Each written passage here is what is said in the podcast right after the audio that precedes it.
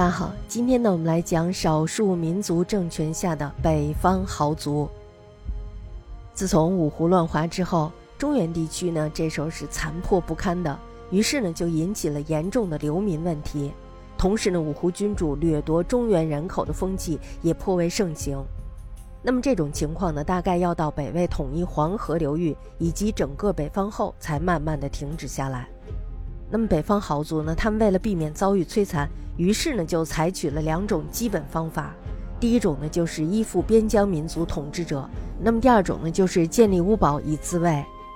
下面呢我们来说一下北方氏族与胡族政权的关系。胡族呢在中原黄河流域建立了政权，他们本身呢是没有深厚的文化基础的，那么对于中原文化呢也缺乏深刻的认知。尽管有若干的五胡君主也浸染华风。但是呢，这种倾向并不普遍，再加上他们极端的欠缺统治农业民族的经验，因此呢，就需要富有政治经验且熟悉中国典章文物制度的中原士大夫。这些人呢，可以帮助他们治理新的政权，控制广土民众。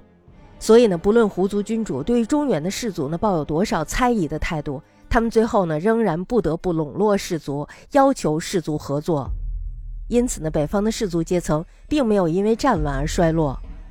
五胡君主中，比如说像刘渊、刘轩、刘聪、刘耀、石勒、石弘、石虎、慕容晃、慕容俊、苻坚、苻成、姚襄、姚兴、姚洪、慕容德等等这些人呢，他们都深染中国之学，他们这些人呢，都极为欣赏农业民族的文化，所以呢，他们就请了一些儒学之士来教导他们的子弟，提倡儒术、尊老敬贤，禁止征妻暴嫂。并且呢，也承袭了汉风，而且呢，也举行建社稷、立宗庙、祭祀天地等国家圣仪大典。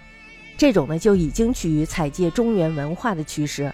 自然呢，为滞留在北方的士族们提供了一个参与政治的绝佳机会。同时呢，在五胡十六国时期，曹魏所创建的九品中正制度仍然被继续采用，用于选拔各地的汉族士大夫和胡人政权合作。石勒呢，就曾经点定士族九法；慕容宝呢，定了士族的旧籍，明其官仪；苻坚呢，恢复了魏晋世籍，这都是承认士族利益的措施。后赵的石勒、石虎父子，他们都是以残暴好杀出名。但是呢在建国之后，不得不承认，中原士族对于政治呢有安定的作用。我们说胡人可能适合打天下，但是他未必适合定天下，而中原的文化呢，正好适合定天下。因此呢，积极的机密还有笼络士族。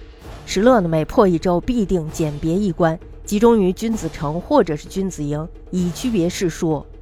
并且他将做过中原院属以上的子弟迁到了襄国，居住在崇仁里，下令胡族不得欺辱衣冠华族，并且呢，优于关陇地区的士族，豁免其赋税。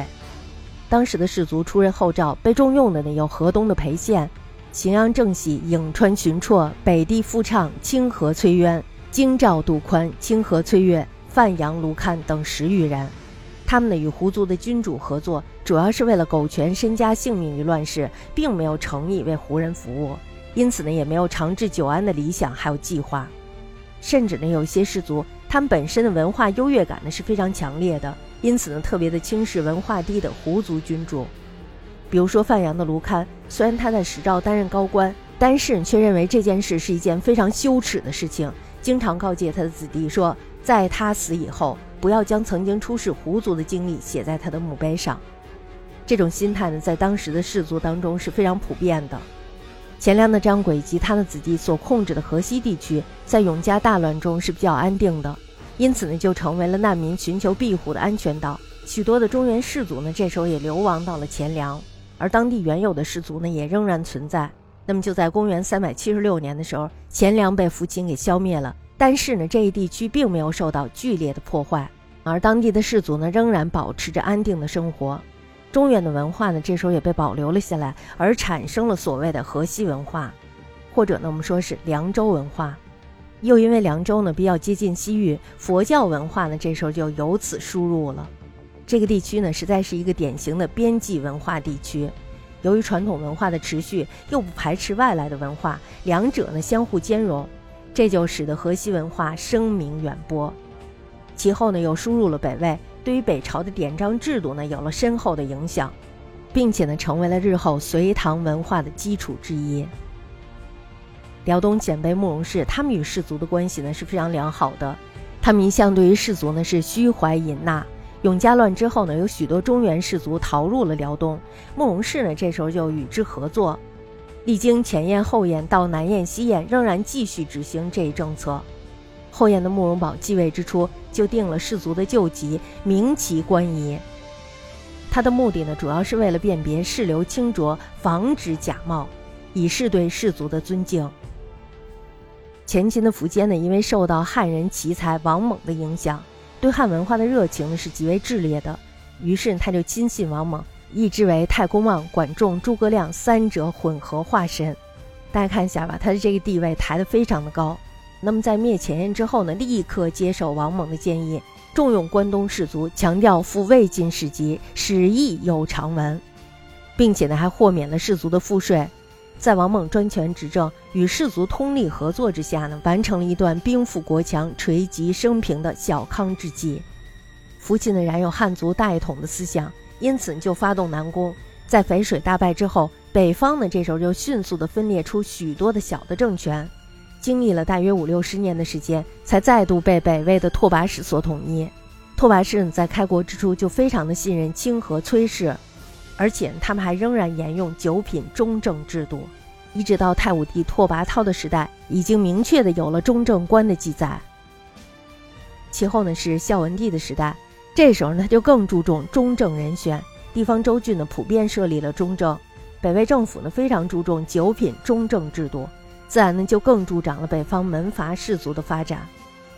在孝文帝迁都以及汉化以前。拓跋氏呢与中原大族的关系相处的是非常融洽的，因为胡族政权的新贵还有中原大族们对于政治设施的利害观点经常是相违异的，双方的所承袭的习俗还有生活方式都是有差异的，所以呢拓跋氏除了笼络的手段之外，往往呢也用了残酷的屠杀的手段来震慑士族对他们的反对，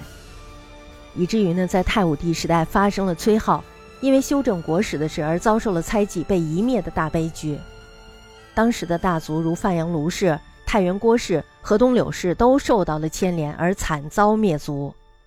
孝文帝迁都，还有就是他实行汉化，主要的目的呢是为了巩固政权。其中呢最急于改善的就是鲜卑的贵族和中原的士族的关系。另外呢也要确立拓跋氏族的地位。所以他的汉化政策中曾经明确的表明胡汉氏族的等级还有地位。因此呢北朝的氏族有郡姓，还有国姓。唐人称之为卢姓的分别，